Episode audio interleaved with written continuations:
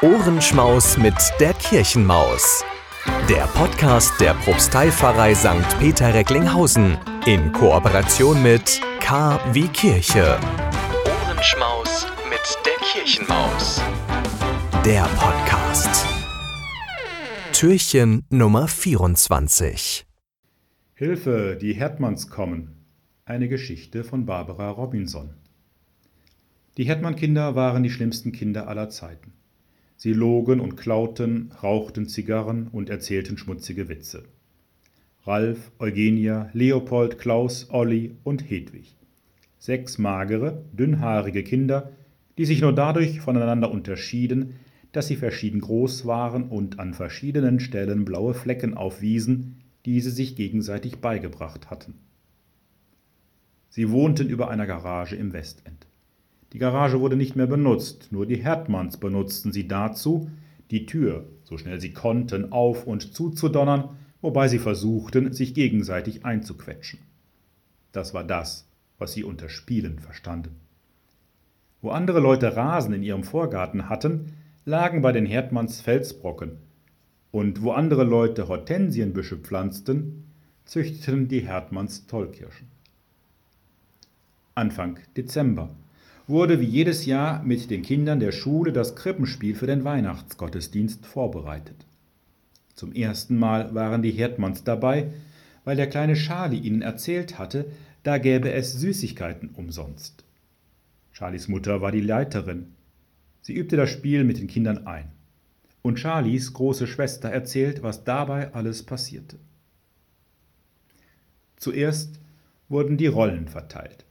Zum Entsetzen aller meldete sich Eugenia Hirtmann als Maria.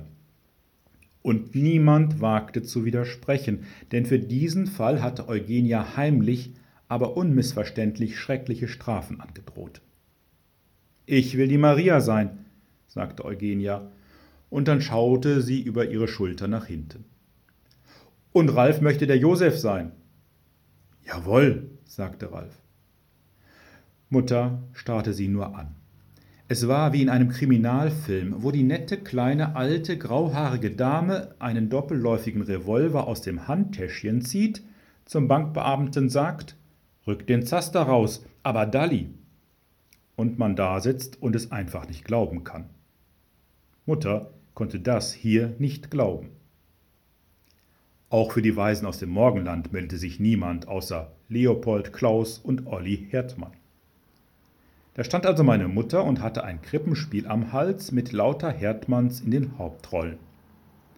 Eine Herdmann und eine Hauptrolle waren noch übrig geblieben, und es bedurfte keiner besonderen Klugheit, sich auszurechnen, dass Hedwig den Verkündigungsengel spielen würde.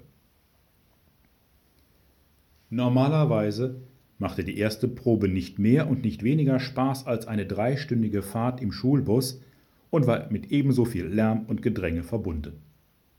Diese Probe lief anders. Alle waren ruhig und setzten sich gleich hin, weil sie Angst hatten, sie könnten etwas versäumen, was die Herdmanns Schreckliches anstellen würden.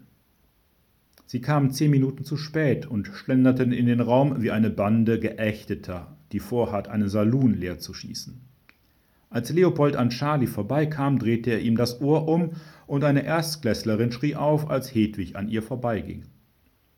Aber Mutter hatte gesagt, sie werde alles durchgehen lassen, solange kein Blut floss.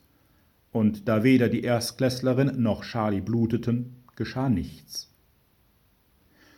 Mutter sagte, hier kommt Familie Herdmann, wir freuen uns, euch alle hier zu sehen. Das war sicher die dickste Lüge, die je in einer Kirche laut ausgesprochen wurde. Eugenia lächelte. Das Herdmännerlächeln, wie wir es nannten, dreckig und gemein. Und dann saßen sie da, fast Kriminelle in unseren Augen, und sie sollten nun das Edelste und Schönste darstellen, das es gab. Kein Wunder, dass alle aufgeregt waren. Mutter fing an, die Kinder in Hirten und Engel und Herbergsgäste einzuteilen, und schon gab es die ersten Schwierigkeiten. Wer waren denn die Hirten? wollte Leopold Herdmann wissen. Wo kamen die her? Olli Herdmann wusste nicht einmal, was Hirten sind. Was ist eigentlich eine Herberge? fragte Klaus. So was ähnliches wie ein Hotel, erklärte ihm jemand, wo Leute übernachten können.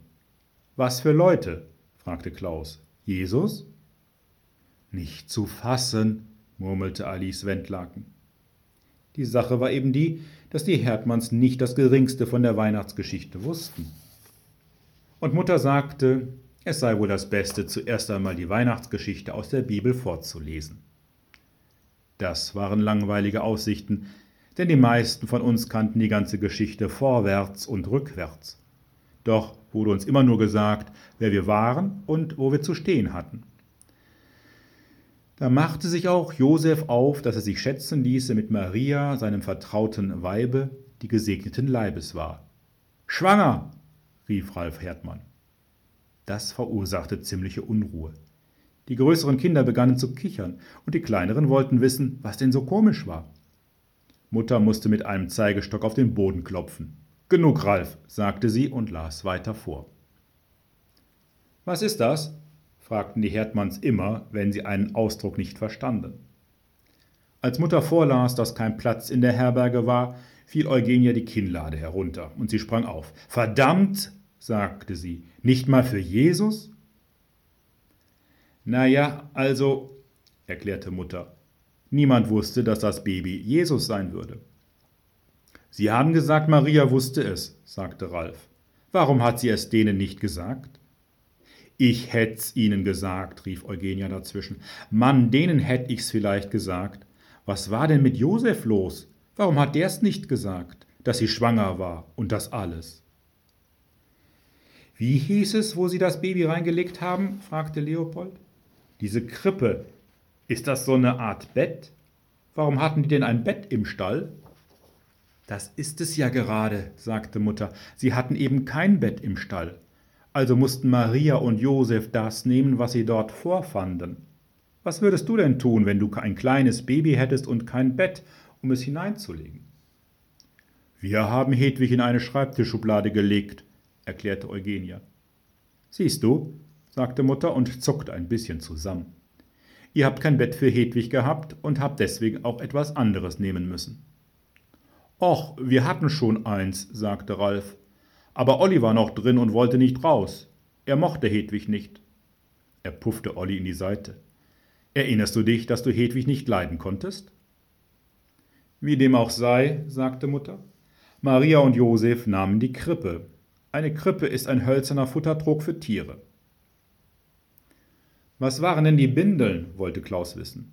Die was? fragte Mutter. Sie haben es doch vorgelesen. Sie wickelten ihn in Bindeln. Windeln, seufzte Mutter. Früher hat man die Babys fest in große Tücher eingewickelt, so dass sie nicht herumstrampeln konnten. Die Babys fühlten sich dabei behaglich und geborgen.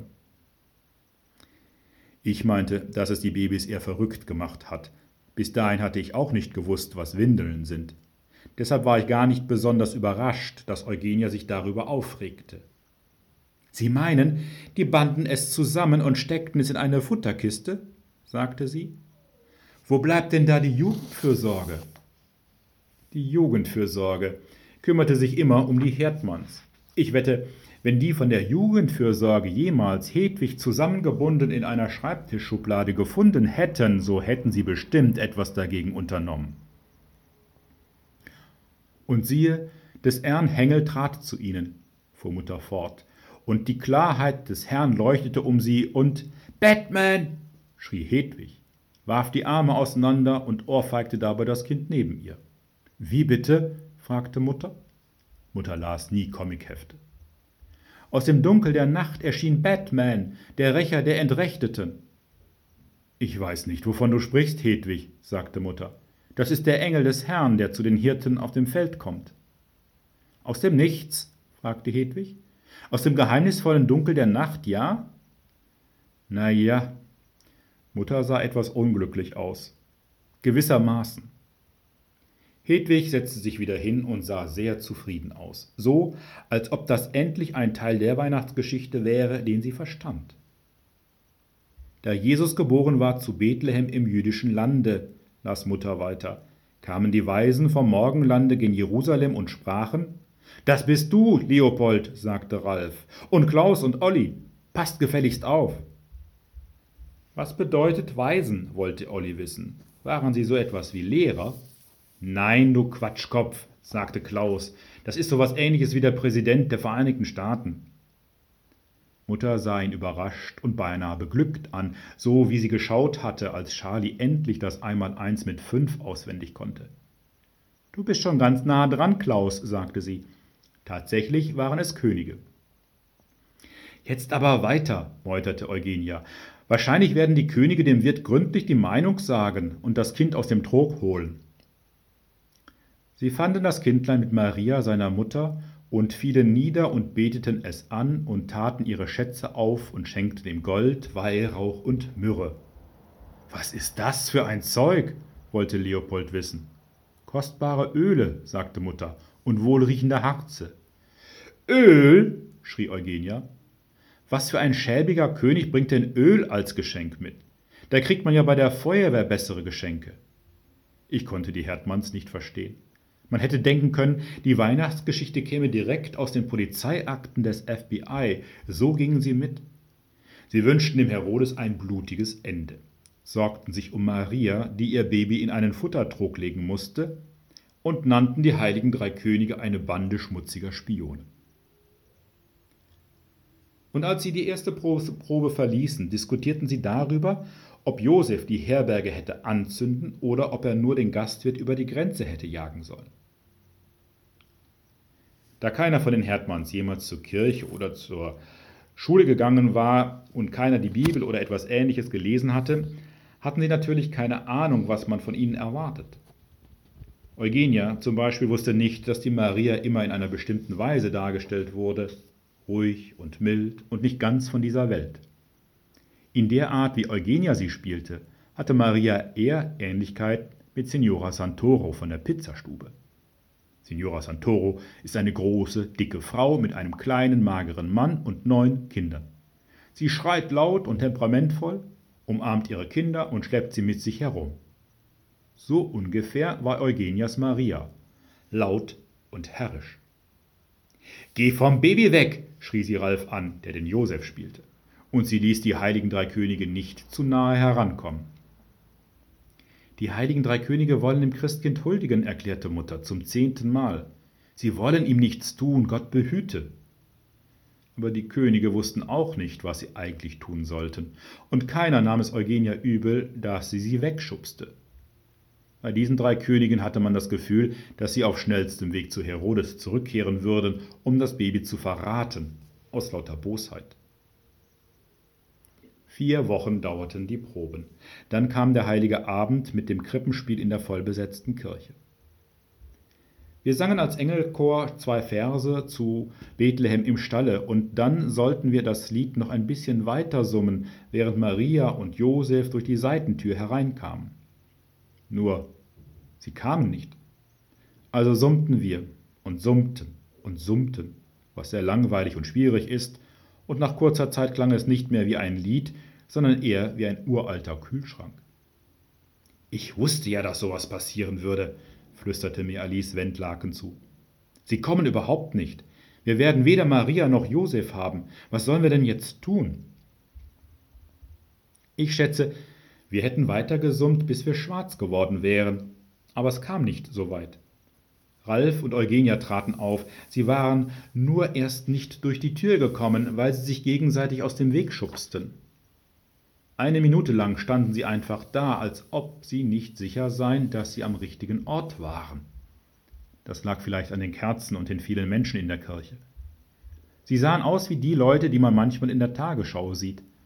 Flüchtlinge, die irgendwo an einem fremden, kalten Ort wartend herumstehen, umgeben von Pappkartons und Säcken. Plötzlich wurde mir klar, dass es der echten heiligen Familie genauso ergangen sein muss, einquartiert in einem Stall von Leuten, denen es egal war, was mit ihnen geschah. Sie konnten gar nicht besonders gepflegt und sauber ausgesehen haben. Sicher hatten sie eher so ausgesehen wie diese Maria und dieser Josef. Eugenias Schleier hing schief wie gewöhnlich und Ralfs Haare standen nach allen Seiten ab. Eugenia hatte die Babypuppe bei sich, aber sie wiegte sie nicht in den Armen, wie man es gewohnt war. Sie hatte sie über die Schulter gelegt und bevor sie sie in die Krippe legte, klopfte sie ihr zweimal auf den Rücken. Ich hörte Alice tief Luft holen. Sie puffte mich und flüsterte, ich finde es nicht sehr schön, den kleinen Jesus so zu klopfen, als ob er Bauchweh hätte. Sie knuffte mich noch einmal. Kannst du dir vorstellen, dass er Bauchweh hatte? Ich sagte, warum denn nicht? Und ich konnte es mir wirklich vorstellen. Er konnte Bauchweh haben oder unruhig sein oder hungrig, genau wie jedes andere Baby auch. Das war es ja gerade, dass Jesus nicht auf einer Wolke heruntergekommen war, wie eine Märchenfigur, sondern dass er richtig geboren wurde und als Mensch lebte.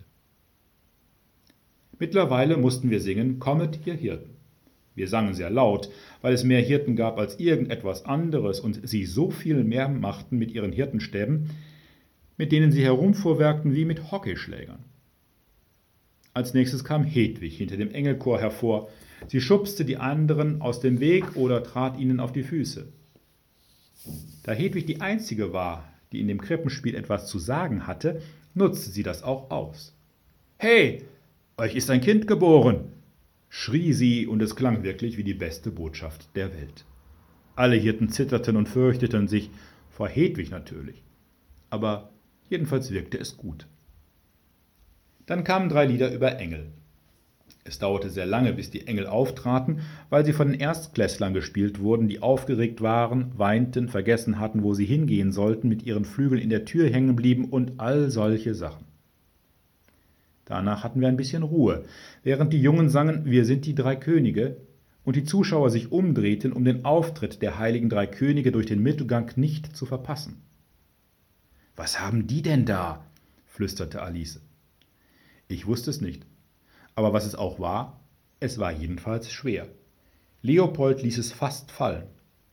Dafür hatte er das Gefäß mit Weihrauch nicht dabei. Und Klaus und Olli hatten gar nichts in der Hand, obwohl sie Gold und Myrrhe mitbringen sollten. Ich wusste ja, dass so etwas passieren würde, sagte Alice wieder. Ich wette, es ist was ganz Schlimmes. Was denn zum Beispiel? Zum Beispiel ein Brandopfer. Du kennst doch die Herdmanns. Gut, Sie zündeten manchmal Sachen an, aber das hier war nichts zum Anzünden. Es war ein Schinken. Ich wusste sofort, wo er herkam. Mein Vater war im Kirchenwohltätigkeitsverein und der verschenkte zu Weihnachten Essenskörbe. Und dieser Schinken hier stammte aus dem Herdmannschen Korb. Es war sogar noch das Band daran mit der Aufschrift Frohe Weihnachten. Während wir sangen Gold und Weihrauch bringen wir, sollten sich die heiligen drei Könige miteinander unterhalten und dann jeder zu einer anderen Tür hinausgehen, damit klar würde, dass jeder einen anderen Weg nach Hause nahm. Aber die Herdmanns hatten das entweder vergessen oder sie wollten nicht. Jedenfalls unterhielten sie sich nicht und gingen auch nicht. Sie saßen einfach da, und niemand konnte etwas dagegen unternehmen. Sie verderben alles, flüsterte Alice. Aber sie taten es ganz und gar nicht. Es war wirklich viel sinnvoller, dass sich die heiligen drei Könige hinsetzten und ausruhten. Das sagte ich ihr. Sie haben einen weiten Weg hinter sich. Man kann nicht von ihnen erwarten, dass sie ankommen, den Schinken abliefern und sofort wieder verschwinden. Ich fand, dass die Herdmanns nichts verdarben, sondern im Gegenteil das Krippenspiel um vieles verbessert hatten, indem sie einfach das taten, was ihnen logisch erschien. Zum Beispiel, dass sie das Baby auf den Rücken klopften und einen Schinken für ein besseres Geschenk hielten als eine ganze Menge parfümierter Öle. Gewöhnlich hatte ich, bis wir zu Stille Nacht, Heilige Nacht kamen, das war immer das letzte Lied, so genug von der ganzen Sache, dass ich das Ende kaum abwarten konnte. Aber diesmal war es anders. Ich wünschte fast, das Krippenspiel ginge weiter, nur um zu sehen, was die Herdmanns noch alles anders machen würden. Vielleicht würden die heiligen drei Könige Maria von der Geschichte mit Herodes erzählen. Und sie würden ihnen raten, dass sie zurückgehen und ihm das Blaue vom Himmel herunterlügen sollten. Oder Josef würde mit ihnen zurückgehen und ein für allemal Schluss mit Herodes machen. Oder Josef und Maria würden den heiligen drei Königen das Christkind mitgeben, weil sie dachten, dass niemand auf die Idee käme, es bei ihnen zu suchen. Ich war so damit beschäftigt, mir immer neue Möglichkeiten auszudenken, wie man das Baby Jesus retten konnte, dass ich den Anfang von Stille Nacht, Heilige Nacht verpasste. Aber es war weiter nicht schlimm, weil alle mitsangen, auch die Zuschauer. Wir sangen alle Strophen, und als wir zur Stelle kamen, Gottes Sohn, o wie lacht, schaute ich zufällig zu Eugenia hinüber. Fast hätte ich mein Gesangbuch auf einen kleinen Engel fallen lassen. Jeder hatte die ganze Zeit darauf gewartet, dass die Herdmanns etwas absolut Unerwartetes tun würden. Und nun war es geschehen. Eugenia Herdmann weinte. Im Kerzenlicht glänzte ihr ganzes Gesicht vor Tränen, und sie machte nicht einmal den Versuch, sie wegzuwischen. Sie saß nur da, die schlimme, schreckliche Eugenia, und weinte und weinte und weinte. Es war wirklich das beste Krippenspiel, das jemals bei uns aufgeführt wurde. Das sagte hinterher jeder, aber niemand schien zu wissen, warum es so war. Nach dem Spiel standen die Leute auf dem Vorplatz der Kirche und unterhielten sich darüber, was dieses Jahr anders gewesen sei. Jeder sagte, es sei etwas Besonderes dabei gewesen, aber keiner konnte es beschreiben. Was aber mich betrifft, so wird Maria immer etwas von Eugenia Herdmann haben, ein bisschen unruhig und verwirrt, aber bereit, jeden zu verprügeln, der ihrem Baby zu nahe treten will. Und die heiligen drei Könige werden für mich Leopold und seine Brüder sein, mit einem Schinken in der Hand. Als wir an diesem Abend aus der Kirche kamen, war es kalt und klar. Der Schnee knirschte unter unseren Füßen und die Sterne leuchteten hell, sehr hell. Und ich dachte an den Verkündigungsengel, an Hedwig mit ihren dünnen Beinen und ihren schmutzigen Stiefeln, die unter ihrem Kostüm vorschauten. An Hedwig, die uns allen zurief, Hey, euch ist ein Kind geboren. Heiligabend ohne Gottesdienst? Das muss nicht sein. Wir bringen Ihnen den Gottesdienst in Ihr Radio. Am 24. Dezember sendet KW Kirche vom Bürgerfunk Recklinghausen e.V. in Kooperation mit Radio Fest einen besonderen Radiogottesdienst. Impulse, Andachten, Gebete, natürlich die Weihnachtsgeschichte und Musik von Klassik bis hin zu modern. Wir versüßen Ihnen den heiligen Abend. Der Radiogottesdienst startet um 20 Uhr. Wir freuen uns schon jetzt auf Sie. Der KW Kirche Radiogottesdienst. Heiligabend um 20 Uhr.